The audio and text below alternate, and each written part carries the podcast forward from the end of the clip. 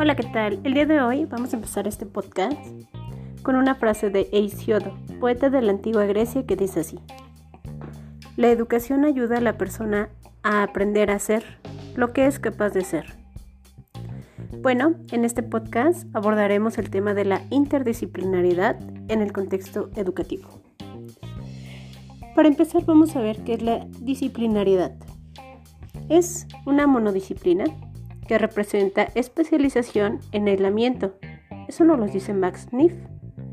Concierne más o menos a un solo y mismo nivel de realidad, contraria a la transdisciplinariedad que se interesa en la dinámica que genera la acción simultánea de varios niveles de realidad.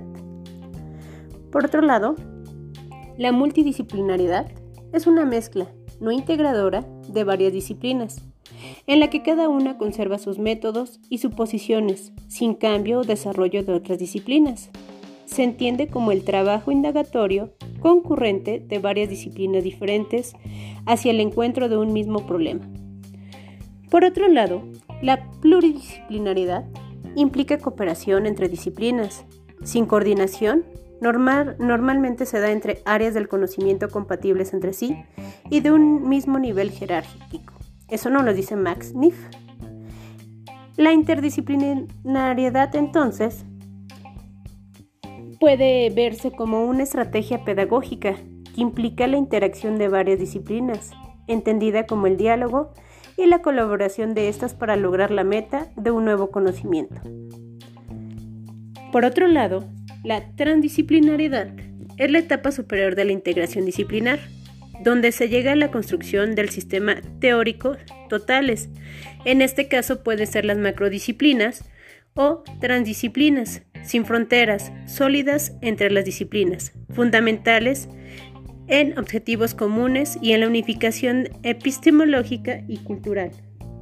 La transdisciplinaridad posibilita la articulación de otros marcos al proceso de conocimiento específico de una disciplina, de tal forma que podría decirse que en la actualidad los paradigmas de una ciencia o saber no le pertenecen exclusivamente y es necesario extrapolarlos a diferentes contextos teóricos y metodológicos.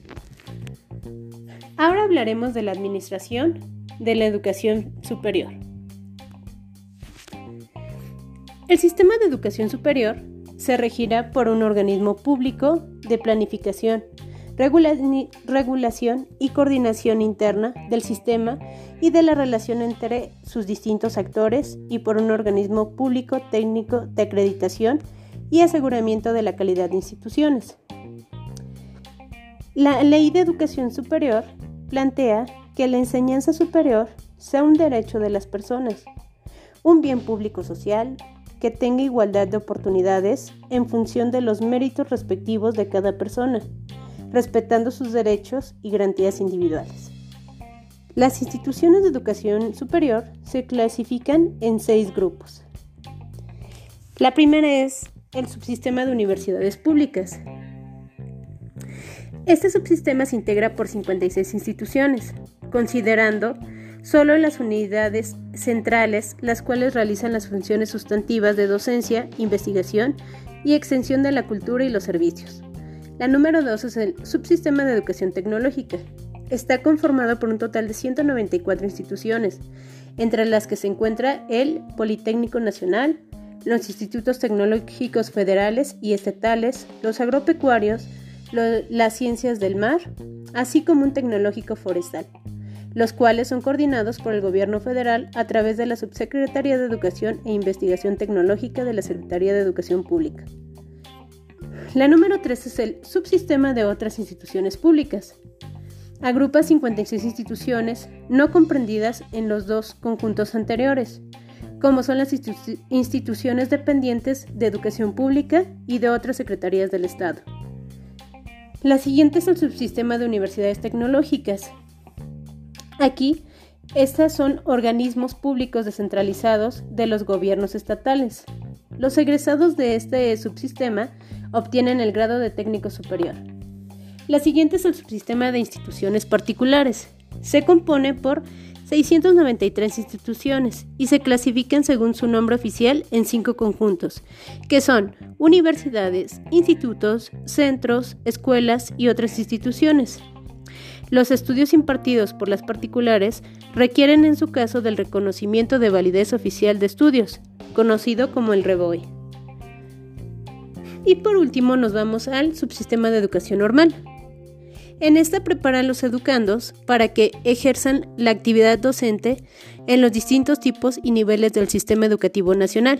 La carrera tiene una duración de 4 a 6 años y actualmente se forman licenciados de educación preescolar, de educación primaria, en educación secundaria, en educación especial y en educación física. Ahora vamos a ver cómo, cómo es la estructura organizativa de la educación superior. Bueno, esta está basada por fundamentos jurídicos, por la Constitución Política de los Estados Unidos Mexicanos, por la Ley de la Educación, por la Ley de la Coordinación de Educación Superior, por la Ley Reglamentaria del artículo 5 de la Constitución, la Ley Orgánica de la Administración Pública Federal. La naturaleza jurídica de las instituciones de educación superior, que es la IES, está determinada en sus leyes orgánicas y en los estatutos generales. Las primeras son creadas por el gobierno federal o los gobiernos estatales y pueden constituirse como instituciones centralizadas u organismos descentralizados. Estos a su vez pueden ser instituciones autónomas o no autónomas. El desarrollo del sistema universitario es atendido por la Secretaría de Educación Pública, la SEP, de la Federación, a través de la Subsecretaría de Educación Superior e Investigación Científica y las Secretarías de Educación de cada entidad federativa. Bueno, ahora pasamos con la Ley para la Coordinación de Educación Superior. Aquí nos manejan diferentes artículos.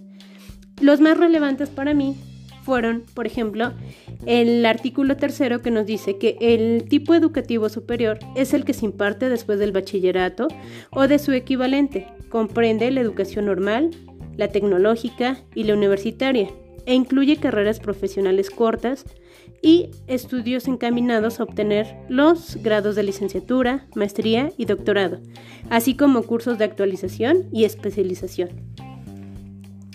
Otro artículo es el artículo cuarto, está conformado por el artículo cuarto, el artículo quinto, el artículo sexto, que también se me hizo de vital importancia, ya que en ese nos dice que la Federación, a través de la Secretaría de Educación Pública, celebrará convenios con los, con los gobiernos de los estados a fin de asegurar que la expansión y el desarrollo de la educación normal respondan a los objetivos de la política educativa nacional y a las necesidades estatales, regionales y nacionales de maestros y de otros especialistas en materia educativa. Otro artículo importante es el noveno, en esta ley para la coordinación de educación eh, superior, ya que en este también menciona el establecimiento, extensión y desarrollo de instituciones de educación superior que propongan las dependencias de Administración Pública Federal centralizada. Estas requerirán aprobación previa de la Secretaría de Educación Pública. También nos encontramos con la Ley Federal de la Educación. En esta también nos manejan diferentes artículos, entre ellos está el artículo 31, el artículo 47, el artículo 50, el artículo 49. Uno de los más relevantes para mí eh, fue el artículo 50, que dice así, se impulsará el establecimiento de un sistema nacional de educación superior que coordine los subsistemas universitarios, tecnológicos y de educación normal y formación docente, que permite garantizar el desarrollo de una oferta educativa con capacidad de atender las necesidades nacionales y regionales, además de las prioridades específicas de formación de profesionales para el desarrollo del país. Estos son este, algunos de los artículos más, más relevantes que conlleva la Ley Federal de la Educación.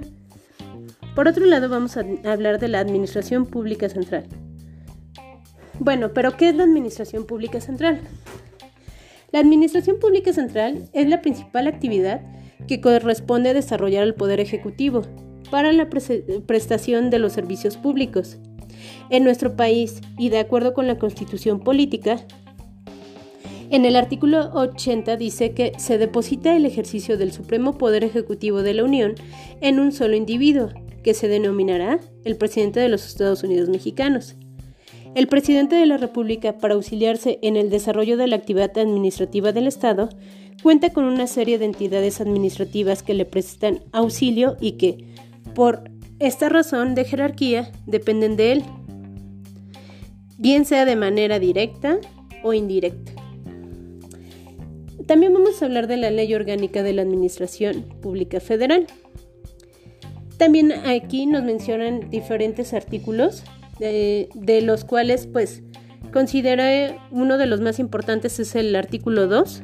Creo que todos son importantes, pero para mí los más relevantes es el artículo 2, en el cual nos dice que en el ejercicio de sus atribuciones y para el despacho de los negocios del orden administrativo encomendados al Poder Ejecutivo de la Unión, habrá las siguientes dependencias de la Administración Pública Centralizada.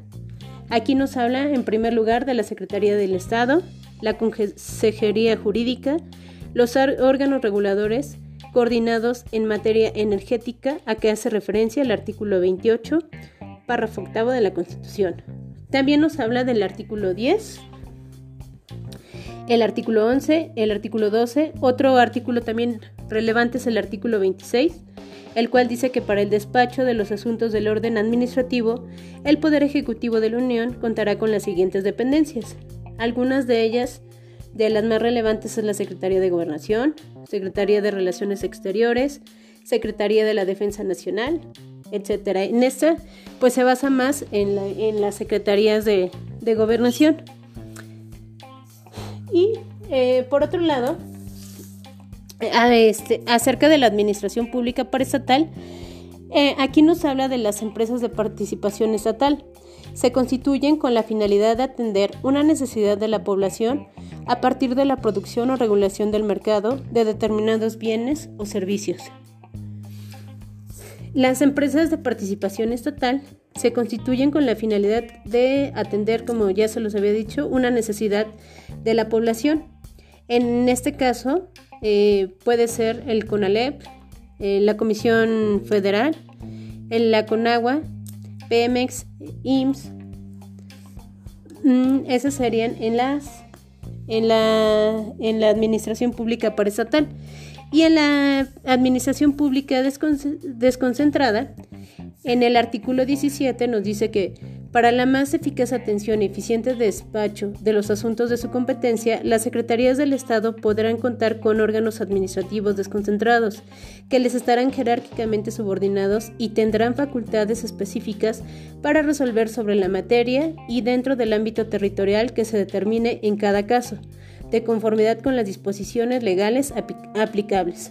Aquí tenemos al SAT, a la Secretaría del Trabajo Profedet, la Secretaría de Hacienda y Crédito Público. Aquí nada más es hacer la, la diferencia entre la administración pública desconcentrada y la paraestatal. Muchas gracias por su atención, que tengan una excelente tarde. Bye. Hola, ¿qué tal? Nuevamente estamos aquí en nuestro tercer episodio. El día de hoy les voy a hablar acerca de el tema de la definición de modelos institucionales de educación superior. Pero que antes que nada, como todos nuestros episodios anteriores, vamos a empezar con una frase célebre. Esta frase es de John Dewey y dice así: La educación no es preparación para la vida. La educación es la vida misma. Muy bonita frase, ¿verdad? Bueno, pues vamos a comenzar con nuestro podcast del día de hoy. Y vamos a hablar de los principios básicos de los modelos de las instituciones de educación superior. Los modelos educativos son parte del vocabulario con el que cotidianamente se habla de la forma en que se organizan y funcionan las instituciones de educación superior, tanto en México como en otras partes del mundo. Sin embargo, esto no siempre fue así, pues si bien el concepto de modelo educativo de formación académico tiene una larga trayectoria, su apropiación generalizada es relativamente creciente y se ha desplazado de ser una noción empleada para interpretar procesos, estructuras, relaciones o funciones en las instituciones educativas, a una noción empleada para designar una parte importante de su deber ser. Dada la relevancia que los modelos educativos han adquirido en la vida de las instituciones educativas contemporáneas, las instituciones de educación superior se organizan de diferentes formas, según sus fines, según su orientación, según su estructura, según su trayectoria institucional y, por supuesto, según sus recursos humanos, materiales y financieros. Por supuesto, lo que hoy llamamos sistema de educación superior no siempre fue así, pues inició y se desarrolló como un sistema de universidades, colegios, institutos de perfil acotado y organización más o menos regular. Hacia el último tercio del siglo XX y en la larga transición del siglo XXI, las formas organizativas comenzaron a sofisticarse y a combinarse de maneras difíciles de resumir. Como resultado de lo anterior, se comenzó a emplear diferentes herramientas analíticas e intelectuales para, dar cuenta del funcionamiento de las IES y comenzaron a emplearse modelos explicativos como los estudios organizacionales, particularmente de la sociología de las organizaciones, el análisis institucional, las políticas educativas, entre otros enfoques. El análisis histórico de la educación superior se identifican convencionalmente de dos formas básicas de organización universitaria, de donde deriva nuestro actual sistema de educación superior, la primordialmente guiada por actividades docentes y de formación profesional, la Universidad Napoleónica. Actualmente, México es un país ampliamente diversificado en términos del sistema de educación superior. Este proceso inició en la década de 1960 y se ha intensificado en los últimos 20 años. En México se cuentan con universidades públicas estatales, federales, privadas, autónomas, no autónomas, instituciones de educación tecnológicas, universidades, institutos tecnológicos, escuelas de educación normal, universidades interculturales, con formas de organización administrativa y académica que combinan muchos parecidos y mucha diferencia entre las instituciones. La diversificación ha sido el resultado de una combinación de políticas educativas, financieras, de cobertura y de decisiones tomadas en diferentes momentos y en condiciones históricas diversas. Al concluir la segunda década de este siglo, los modelos educativos ya no son promesas o propuestas de organización. En algunas universidades tienen casi dos décadas funcionando y la información sobre los resultados es muy desigual, pues mientras que algunos reportan que se han consolidado, otros continúan en proceso de acomodo o inclusive de redicción. Diversos estudios sobre implementación de políticas educativas y particularmente sobre implementación del modelo educativo han documentado algunos de los principales aprendizajes en la materia y también han, abierto muchas dudas. Por ejemplo, hoy en día sabemos que los modelos educativos enfrentan muy diversos retos de concepción, de diseño, de implementación y de resultados. Enfrentan retos administrativos, de financiamiento y también de comprensión las investigaciones teóricas empíricas evolutivas de intervención. Bueno, vamos a pasar con nuestro siguiente tema, el número dos, que es el Plan de Desarrollo de Instituciones de Educación Superior. Bueno, pero vamos a empezar con que, ¿qué es un plan de desarrollo? Un plan de desarrollo es una herramienta de gestión que promueve el desarrollo social de un determinado territorio. De esta manera, sienta las bases para atender las necesidades insatisfechas de la población y para mejorar la calidad de vida de todos los ciudadanos. Podemos recordar que el concepto de desarrollo hace referencia a dar incremento, a acrecentar algo, que puede ser físico o intelectual. Cuando el término se aplica a una comunidad humana, aparece relacionado con el progreso económico, cultural, social o político. En cuanto a la noción del plan, se trata de un modelo sistémico, sistemático que es diseñado antes de concretar una acción, de manera tal que ésta puede ser encauzada hacia los objetivos deseados. Un plan también es una guía. Partiendo de dicha premisa, podemos establecer que existen diversos tipos de planes de desarrollo. Así, por ejemplo, Podríamos citar los planes de desarrollo turístico que son establecidos por diversos organismos y entidades con el claro objetivo de impulsar esta actividad económica, que en muchos casos se ha convertido en uno de los puntales básicos del estado financiero de una urbe o país. Un Plan Nacional de Desarrollo es aquel instrumento que establece los pasos a seguir para lograr el desarrollo social de un país. Es un proyecto diseñado por las autoridades estatales que delimitan sus políticas y estrategias.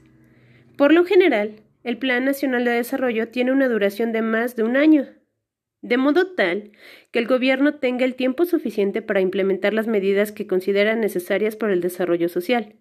La intención de un plan de desarrollo es que las soluciones que ofrece logren mantenerse en el tiempo y ser sostenibles, para que la población no requiera de la asistencia social, sino que pueda mantenerse con sus propios medios. Ese es el plan de desarrollo. Ahora vamos con la programación y presupuesto de las instituciones de educación superior. Bueno, el proceso de planeación, programación y presupuestación tiene como finalidad orientar el gasto universitario a la atención de lo prioritario, garantizando el uso eficaz y eficiente de los recursos en cada uno de los programas que desarrollen. Eh, eh, aquí tenemos diferentes fases que tiene la programación y presupuestación. La fase 1 es la fase de planeación, que es la parte donde se establecen aquellas acciones estratégicas para su atención prioritaria, de acuerdo a nuestra misión y visión institucional, con base a lo establecido por el gobierno. Número 2. La programación es la fase donde se establecen los programas estratégicos y las metas con base en la técnica de presupuesto por programas, considerando los recursos humanos y materiales, definiendo los métodos de trabajo por emplear, fijando la cantidad y calidad de los resultados y su impacto social. Y por último, la número tres es la fase de presupuestación.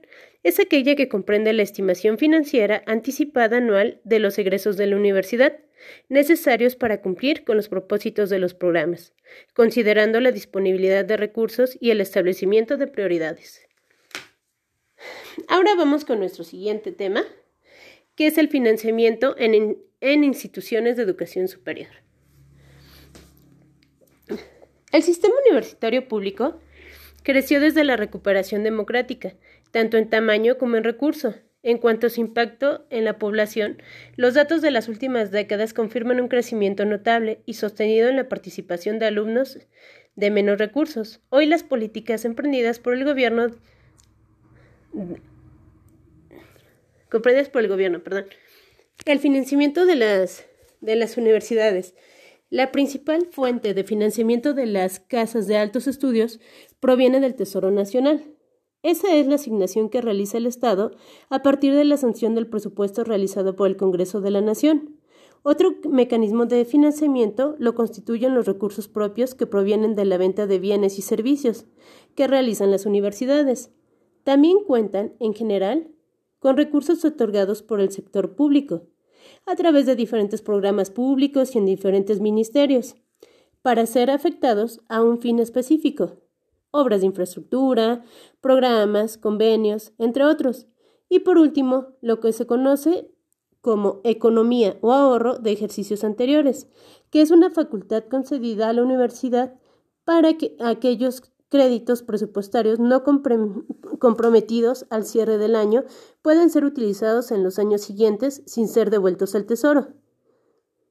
Existen otras fuentes como las transferencias externas o el crédito que representa un aporte exiguo.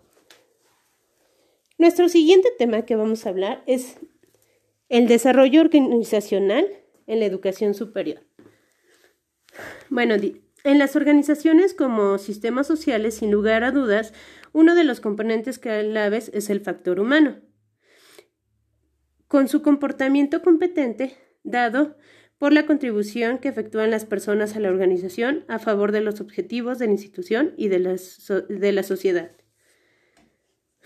Para afrontar la demanda de, institución, de institucionalizar los cambios, la gerencia moderna ha creado estrategias de desarrollo organizacional que permiten a la alta gerencia con participación de los miembros en las instituciones planificar y afianzar las innovaciones requeridas, especialmente en los ámbitos sociológicos y metodológicos. Estos cambios implican una nueva cultura organizacional y pueden ser operados desde distintos niveles. Algunos autores se refieren a los niveles estructural, tecnológico y del comportamiento.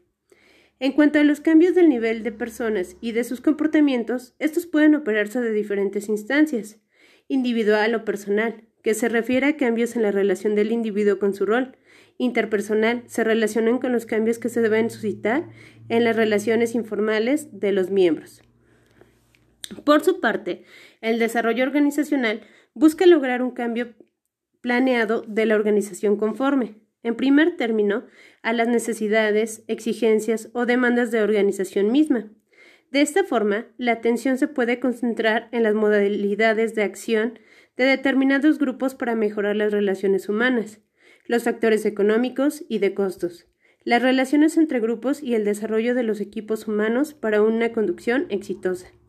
El desarrollo organizacional se concentra esencialmente sobre el lado humano de la institución, es decir, sobre los valores, las actitudes, las relaciones y el clima organizacional, esencialmente sobre las personas más que sobre los objetivos, la estructura o las técnicas que emplea la organización. El desarrollo organizacional aborda, entre otros, muchos problemas de comunicación, de dirección, conflictos entre grupos, temas de identificación y destino de la institución, satisfacción y motivación de los miembros de la organización, así como cuestiones de mejora institucional, por lo que se considera un, instrumento por excelencia para la gestión del cambio en busca de un logro de una mayor eficiencia organizacional. Ahora vamos a pasar con el tema de la normatividad. ¿Qué es la normatividad? La normatividad es un conjunto de criterios o fórmulas con las que se rige la conducta humana. Pueden ser estas de carácter voluntario o pueden ser obligatorias. Esas normatividades se ajustan a la naturaleza de las instituciones y sistemas que operan en la sociedad. Bueno, y para que se lleve a cabo esto necesitamos unos instrumentos de medición. ¿Pero qué son los instrumentos de medición? Bueno, la, dirección, para empezar, es la función del proceso administrativo a través del cual se logra la realización efectiva de todo lo planificado o planeado. Y para que se lleve a cabo esa dirección, deben de existir los instrumentos o medios de la dirección. ¿Para qué nos sirven? Pues nos sirven para cumplir sus funciones. La dirección se vale de ciertos medios e instrumentos, y los instrumentos o medios más comunes descritos son ocho a saber. 1. La orientación. 2. La motivación. 3. El mando o autoridad. 4. La emisión de órdenes. 5. Las comunicaciones. 6. La delegación de autoridad. La siguiente, la supervisión. Y la última, el liderazgo.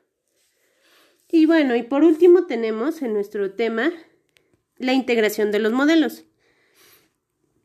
La integración de los modelos eh, nos, nos menciona en el artículo de la evolución de la calidad hace énfasis en que el concepto de la calidad deberá ser multidimensional y que deberá comprender todas las funciones y actividades de quienes integran la educación superior, enseñanza y programas académicos, investigación y becas.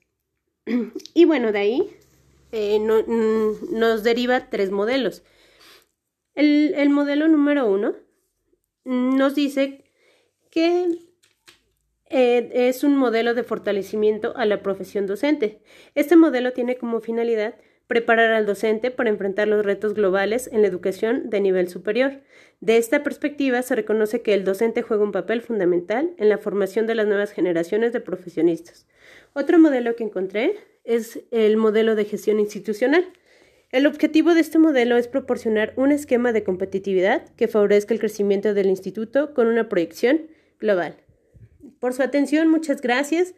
Hemos terminado el podcast del día de hoy. Que tengan una excelente tarde. Hasta pronto.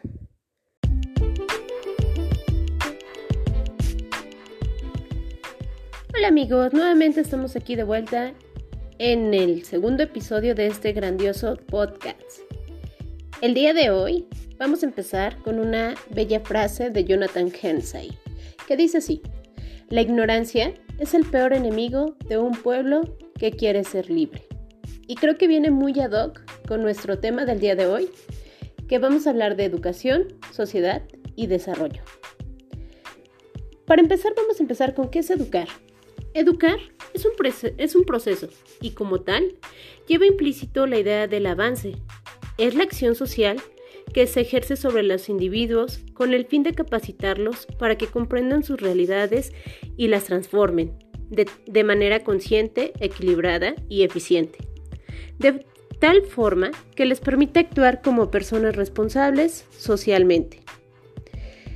La educación como proceso contiene a la sociedad y se basa en ella para desarrollarse, pero asimismo, la sociedad ejerce influencia en la educación, ya que la educación debe tener en cuenta el grupo social a la cual se orienta y su política. Para que una política educativa pueda convertirse en fuerza impulsadora del desarrollo de una sociedad, debe tener en cuenta las características de esa sociedad. Y asimismo, para que la sociedad se desarrolle, necesita entre otras cosas de la educación, y en esta relación aparece necesariamente otro elemento para formar la gran triada. En fin, para que la educación pueda cumplir ese papel clave en la sociedad, es necesario vincular a las políticas de desarrollo. Es imprescindible tomar decisiones sobre el desarrollo socioeconómico que se desea impulsar, sobre el tipo de sociedad que se quiere construir y, consecuentemente, sobre qué educación promover. La educación puede ser hoy la llave para un nuevo tipo de desarrollo, basado en una concepción revisada del lugar que ocupa el hombre en la naturaleza y en un fuerte sentido de la solidaridad. Ahora vamos a pasar por el modelo actual que maneja la Universidad Latinoamericana. Bueno, la Universidad Latinoamericana maneja una universidad tradicional. En ella se encuentra una parte elitista, perdón, ¿Qué quiere decir? Que goza de un privilegio, es humanista y muchas veces también privada. Otra, otra consecuencia de este modelo, o que maneja este modelo, es eh, que es centralizado y de difícil acomodación a los valores democratizantes del mundo moderno. ¿Qué factores afecta este modelo? Bueno, muchas veces este modelo afecta a la economía y la política la, ¿Qué otra cosa afecta a este modelo? Las iniciativas eh, reformistas y la explosión demográfica. Ahora bien, les hablaré un poco del enfoque histórico acerca de la universidad y la dependencia. Estudiar a la universidad en América Latina significa en buena parte estudiar a la propia sociedad latinoamericana a través de unas instituciones representativas de su superestructura cultural. Los procesos y fenómenos típicos de las universidades vienen a encuadrarse, por tanto, en los fenómenos y procesos más amplios relativos al desarrollo de la sociedad latinoamericana. De esta forma, es menester exponer brevemente las principales teorías que intentan explicar el desarrollo de América Latina para luego proceder al estudio de la propia universidad. Primero tenemos a la concepción lineal según esta concepción, el subdesarrollo no es más que una fase en el camino del desarrollo, fase que todos los países pueden y deben alcanzar. El camino del desarrollo es básicamente el mismo, y los países más atrasados deben repetir los pasos de los más desarrollados, haciéndose a su semejanza. El número 2 tenemos el dualismo estructural. La economía de los países subdesarrollados es una economía dual. Por un lado, existe un sector de elevada productividad orientado hacia el exterior, dotado de dinamismo. A él corresponde la producción de bienes primarios para la exportación. Por otro lado, tenemos un sector primitivo, de baja productividad o de subsistencia. Ese es el dualismo. Ahora manejamos eh, la teoría de la dependencia. De acuerdo a la teoría de la dependencia, y en atención a las circunstancias de América Latina, el capitalismo viene a ser la causa externa a la cual pueden y deben imputarse de modo directo las características asumidas por las estructuras económicas sociales de la región. Sin embargo, este capitalismo implantado por la vida de la dominación va a tener un destino final al del país metropolitano pasará a formar parte del sistema capitalista mundial, solo que con funciones de subordinación y con calidad de dependencia. Pero vamos al tema que nos, que nos apasiona aquí, que sería la universidad y la dependencia. Cada una de las corrientes que ya les mencioné, independientemente de su posición frente al desarrollo de América Latina, derivan consecuencias para el desarrollo cultural o superestructural en el cual encontramos a la educación y específicamente a la universidad. Para la concepción lineal, en tanto el problema social es de modernización, las universidades van a cumplir con su parcela particular difundiendo técnicas modernas. Para el dualismo estructural, la universidad sería una entidad más, luchando por el crecimiento de la economía hacia adentro. Además, la universidad podría colaborar en varias de las reformas sociales necesarias, como la agraria.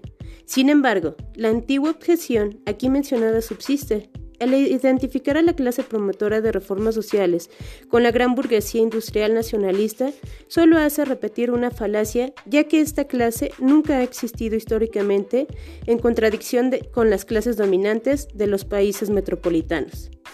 De ahí mismo el escaso poder de la universidad para que, aun deseándolo, pueda influir sistemática y planeadamente en el desarrollo del país.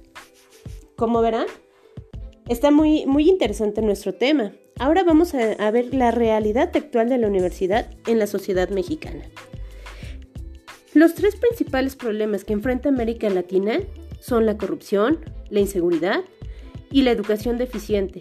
En, en, este mismo orden, de acuerdo con la consultora Ipson Public, en el 2016, eso es lo que ella investigó, mm, aunque actualmente Latinoamérica no, mm, Mm, representa al menos el del 9% de la población mundial, en el 2033 se estima que podría llegar a superar los habitantes que tiene Europa, mientras que para el 2050 también llegaría a superar su producción económica. Eso es lo que nos dice la, la consultora de educación. Y pues en base a esto, de lo, eh, de lo anterior, ella plantea interesantes retos y oportunidades para las universidades de la región, ya que el desarrollo latinoamericano implica la necesidad de contar con instituciones educativas cada vez más desarrolladas, creativas y relacionadas con las necesidades del entorno. También el Banco Mundial señala que las instituciones educativas universitarias en América Latina han mejorado considerablemente en algunos rubros. Por ejemplo, multiplicar su matrícula, reducir la brecha de género, expandirse a mayores regiones, mayor inversión en innovación, más participación del sector privado en proyectos universitarios. Sin embargo, estos avances contrastan ante una diserción escolar que rondan en el 50% de jóvenes universitarios, una pobre calidad académica, una cuestionable duración de idoneidad de los programas educativos, una limitada oferta universitaria, un pobre avance en la investigación y una deficiente atracción de talento. Ante esto, ¿qué opciones tiene la educación universitaria de la región para conseguir afrontar las necesidades de su futuro inmediato y a largo plazo? Según María Garcés, dice que es necesario que las instituciones universitarias no se enfoquen únicamente en dar acceso al conocimiento disponible a sus estudiantes, ya que esto resulta ser tan común como darle acceso a una biblioteca o una computadora. Lo que es verdaderamente trascendente es relacionar dicho conocimiento con la realidad, buscando la manera de contribuir en la formación de cada estudiante, así como transformar un mundo circundante en un mejor lugar. En otras palabras, si un estudiante pudiera saber potencialmente todo, pero no puede hacer nada, ¿de qué sirve entonces todo ese conocimiento? Las universidades latinoamericanas sí pueden mejorar sus programas de estudio, haciéndolos más idóneos a su realidad y ampliando su oferta educativa. Como diría Donald Sean, los egresados de las universidades se enfrentarán a situaciones críticas, no previsibles en este mundo de acelerados cambios, por lo que la responsabilidad de las universidades es formarles para que desarrollen su propio proceso de aprendizaje autónomo de manera exitosa. Cualquier cambio de las universidades latinoamericanas en este sentido puede parecer desafiante, riesgoso o incierto. Sin embargo, no solo está en juego el futuro de la educación universitaria de la región, sino también el futuro, la vida y el desarrollo como ser humano de cada uno de nuestros estudiantes. Por ello, bien vale la pena cambiar el enfoque del modelo universitario en latinoamericano. Y bueno, queridos amigos, para culminar vamos a, terminar con los problemas previos a la administración de la educación superior. Resulta interesante destacar un criterio adoptado por la OCDE, Organización para la Cooperación y el Desarrollo Económico, en el tratamiento de los problemas derivados de la administración y la planeación de la educación superior.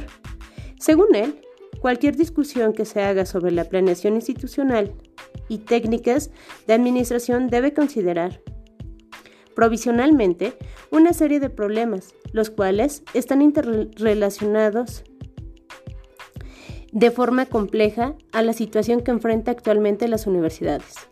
Este conjunto de problemas es organizado y agrupado en seis diversos tipos que deben facilitar la misma discusión.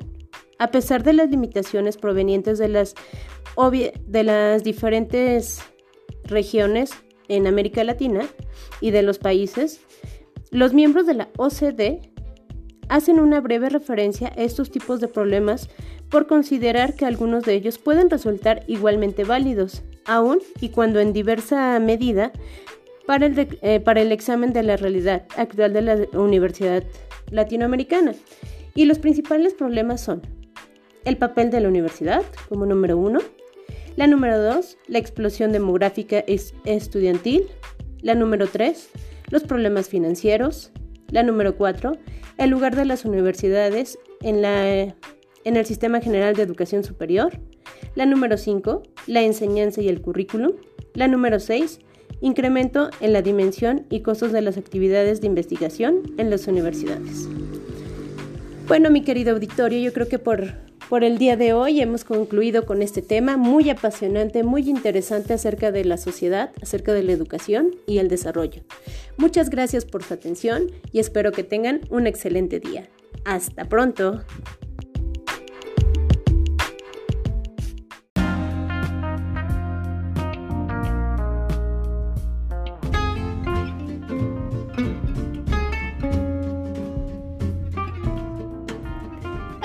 Nuevamente estamos aquí en nuestro tercer episodio. El día de hoy les voy a hablar acerca de el tema de la definición de modelos institucionales de educación superior.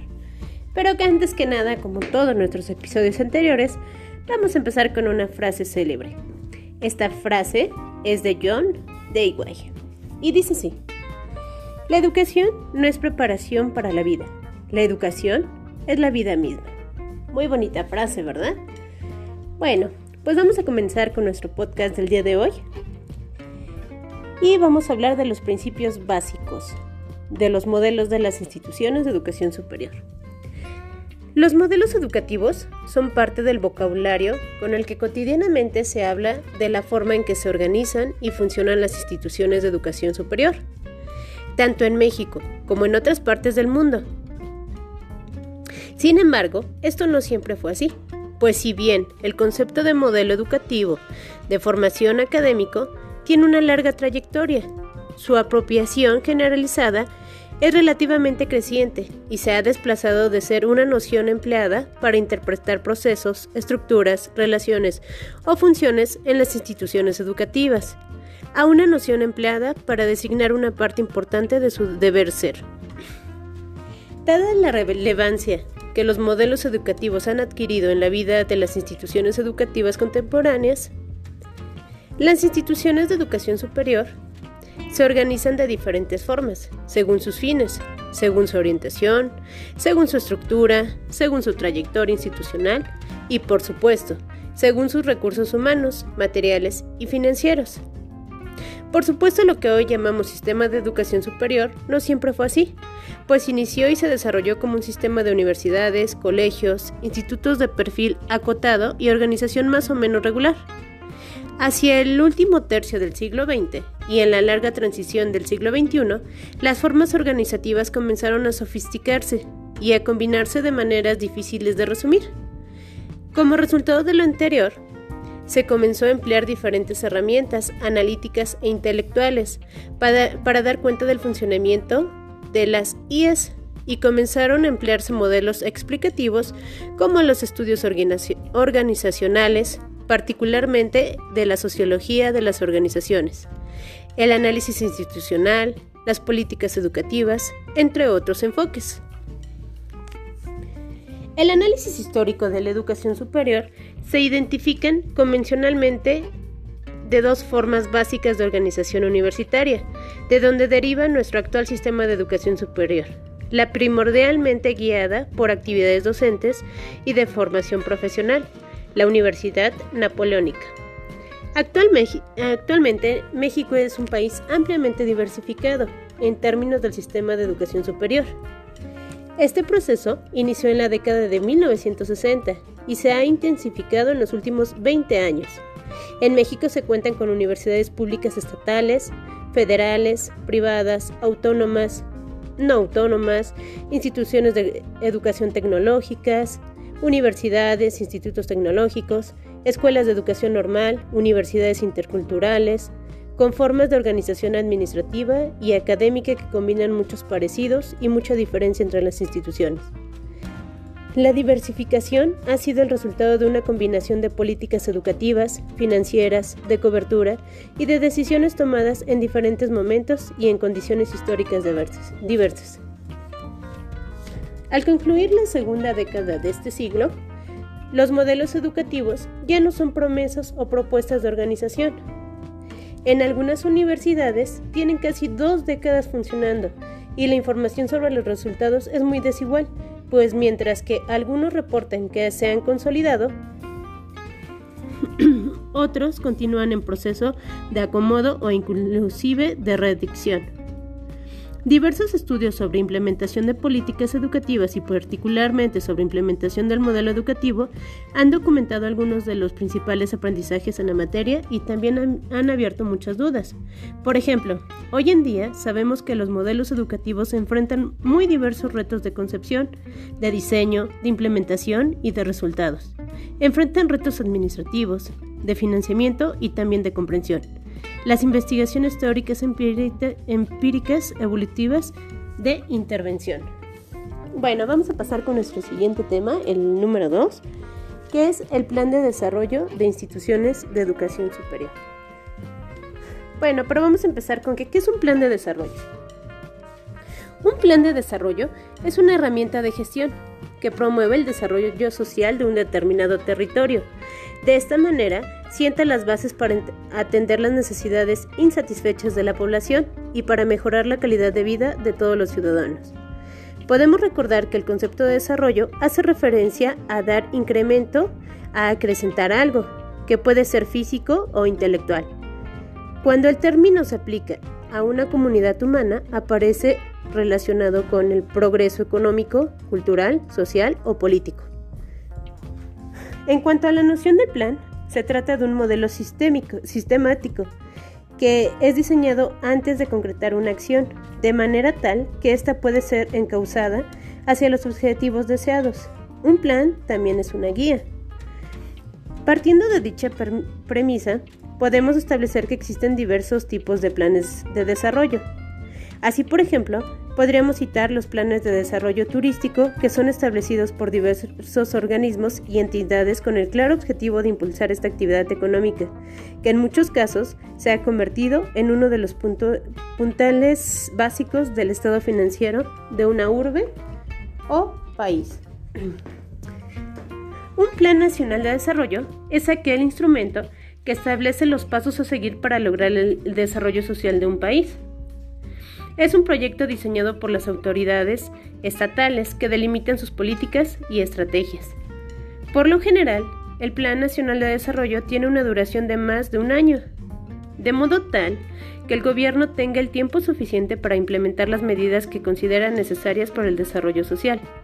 La intención de un plan de desarrollo es que las soluciones que ofrece logren mantenerse en el tiempo y ser sostenibles, para que la población no requiera de la asistencia social, sino que pueda mantenerse con sus propios medios. Ese es el plan de desarrollo. Ahora vamos con la programación y presupuesto de las instituciones de educación superior. Bueno, el proceso de planeación, programación y presupuestación tiene como finalidad orientar el gasto universitario a la atención de lo prioritario, garantizando el uso eficaz y eficiente de los recursos en cada uno de los programas que desarrollen. Eh, aquí tenemos diferentes fases que tiene la programación y presupuestación. La fase 1 es la fase de planeación, que es la parte donde se establecen aquellas acciones estratégicas para su atención prioritaria, de acuerdo a nuestra misión y visión institucional, con base a lo establecido por el gobierno. Número 2. La programación es la fase donde se establecen los programas estratégicos y las metas con base en la técnica de presupuesto por programas, considerando los recursos humanos y materiales, definiendo los métodos de trabajo por emplear, fijando la cantidad y calidad de los resultados y su impacto social. Y por último, la número 3 es la fase de presupuestación. Es aquella que comprende la estimación financiera anticipada anual de los egresos de la universidad, necesarios para cumplir con los propósitos de los programas, considerando la disponibilidad de recursos y el establecimiento de prioridades. Ahora vamos con nuestro siguiente tema, que es el financiamiento en, en instituciones de educación superior. El sistema universitario público creció desde la recuperación democrática, tanto en tamaño como en recurso. En cuanto a su impacto en la población, los datos de las últimas décadas confirman un crecimiento notable y sostenido en la participación de alumnos de menos recursos. Hoy las políticas emprendidas por el gobierno comprendidas por el gobierno, perdón. El financiamiento de las de las universidades la principal fuente de financiamiento de las casas de altos estudios proviene del Tesoro Nacional. Esa es la asignación que realiza el Estado a partir de la sanción del presupuesto realizado por el Congreso de la Nación. Otro mecanismo de financiamiento lo constituyen los recursos propios que provienen de la venta de bienes y servicios que realizan las universidades. También cuentan, en general, con recursos otorgados por el sector público, a través de diferentes programas públicos y en diferentes ministerios, para ser afectados a un fin específico, obras de infraestructura, programas, convenios, entre otros. Y por último, lo que se conoce como economía o ahorro de ejercicios anteriores, que es una facultad concedida a la universidad para que aquellos créditos presupuestarios no comprometidos al cierre del año pueden ser utilizados en los años siguientes sin ser devueltos al Tesoro. Existen otras fuentes como las transferencias externas o el crédito que representa un aporte exiguo. Nuestro siguiente tema que vamos a hablar es el desarrollo organizacional en la educación superior. Bueno, en las organizaciones como sistemas sociales, sin lugar a dudas, uno de los componentes claves es el factor humano. Con su comportamiento competente, dado por la contribución que efectúan las personas a la organización a favor de los objetivos de la institución y de la, de la sociedad. Para afrontar la demanda de, institución, de institucionalizar los cambios, la gerencia moderna ha creado estrategias de desarrollo organizacional que permiten a la alta gerencia con participación de los miembros en las instituciones planificar y afianzar las innovaciones requeridas, especialmente en los ámbitos sociológicos y metodológicos. Estos cambios implican una nueva cultura organizacional y pueden ser operados desde distintos niveles. Algunos autores se refieren a los niveles estructural, tecnológico y del comportamiento.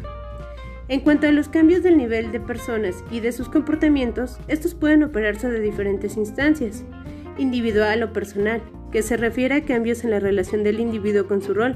Interpersonal se relacionan con los cambios que se deben suscitar en las relaciones informales de los miembros. Por su parte, el desarrollo organizacional busca lograr un cambio planeado de la organización conforme, en primer término, a las necesidades, exigencias o demandas de organización misma. De esta forma, la atención se puede concentrar en las modalidades de acción de determinados grupos para mejorar las relaciones humanas, los factores económicos y de costos, las relaciones entre grupos y el desarrollo de los equipos humanos para una conducción exitosa. El desarrollo organizacional se concentra esencialmente sobre el lado humano de la institución, es decir, sobre los valores, las actitudes, las relaciones y el clima organizacional, esencialmente sobre las personas más que sobre los objetivos, la estructura o las técnicas que emplea la organización. El desarrollo organizacional aborda entre otros muchos problemas de comunicación, de dirección, conflictos entre grupos, temas de identificación y destino de la institución, satisfacción y motivación de los miembros de la organización, así como cuestiones de mejora institucional, por lo que se considera un, instrumento por excelencia para la gestión del cambio en busca de un logro de una mayor eficiencia organizacional. Ahora vamos a pasar con el tema de la normatividad. ¿Qué es la normatividad? La normatividad es un conjunto de criterios o fórmulas con las que se rige la conducta humana. Pueden ser estas de carácter voluntario o pueden ser obligatorias. Esas normatividades se ajustan a la naturaleza de las instituciones y sistemas que operan en la sociedad. Bueno, y para que se lleve a cabo esto necesitamos unos instrumentos de medición. ¿Pero qué son los instrumentos de medición? Bueno, la, dirección, para empezar, es la función del proceso administrativo a través del cual se logra la realización efectiva de todo lo planificado o planeado. Y para que se lleve a cabo esa dirección, deben de existir los instrumentos o medios de la dirección. ¿Para qué nos sirven? Pues nos sirven para cumplir sus funciones. La dirección se vale de ciertos medios e instrumentos y los instrumentos o medios más comunes descritos son ocho a saber. 1. La orientación. 2. La motivación. 3. El mando o autoridad. 4. La emisión de órdenes. 5. Las comunicaciones. 6. La delegación de autoridad. La siguiente, la supervisión. Y la última, el liderazgo. Y bueno, y por último tenemos en nuestro tema la integración de los modelos. La integración de los modelos eh, nos, nos menciona en el artículo de la evolución de la calidad hace énfasis en que el concepto de la calidad deberá ser multidimensional y que deberá comprender todas las funciones y actividades de quienes integran la educación superior, enseñanza y programas académicos, investigación y becas. Y bueno, de ahí eh, mm, nos deriva tres modelos. El, el modelo número uno nos dice que eh, es un modelo de fortalecimiento a la profesión docente. Este modelo tiene como finalidad preparar al docente para enfrentar los retos globales en la educación de nivel superior. De esta perspectiva se reconoce que el docente juega un papel fundamental en la formación de las nuevas generaciones de profesionistas. Otro modelo que encontré es el modelo de gestión institucional. El objetivo de este modelo es proporcionar un esquema de competitividad que favorezca el crecimiento del instituto con una proyección global.